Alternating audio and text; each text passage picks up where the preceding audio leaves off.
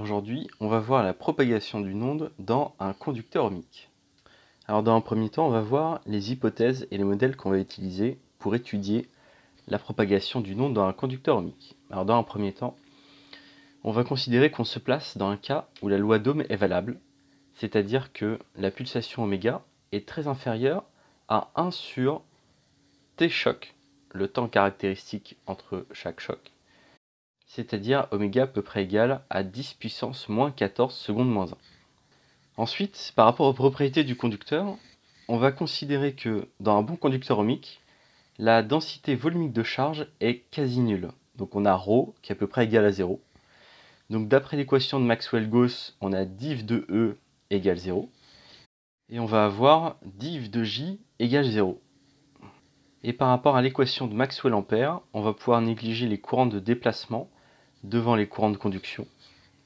Donc on a ρ de B égale mu 0J égale mu 0 gamma E.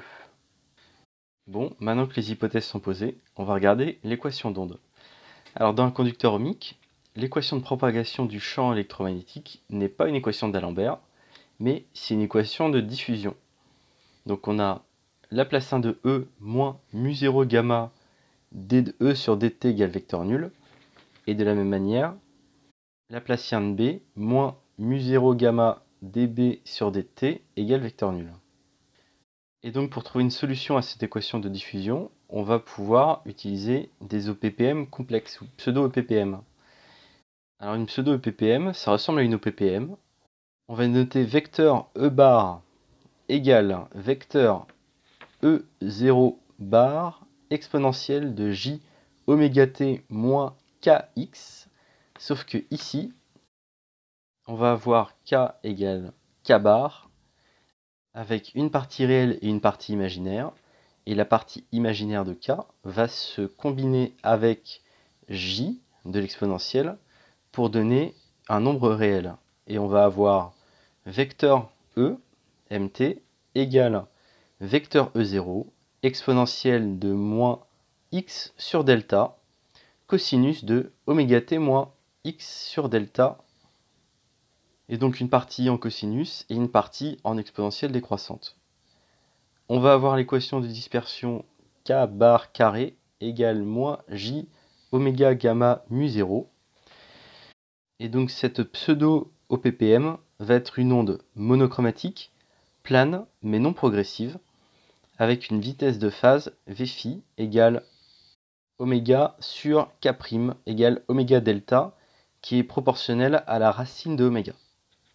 Il va se dégager de cet OPPM le facteur delta, qui correspond à la profondeur de peau. L'onde qui se propage dans le conducteur est plane, monochromatique, mais évanescente, c'est-à-dire qu'elle va s'atténuer sur cette distance caractéristique delta, qui est égale à racine de 2 sur gamma mu 0 oméga.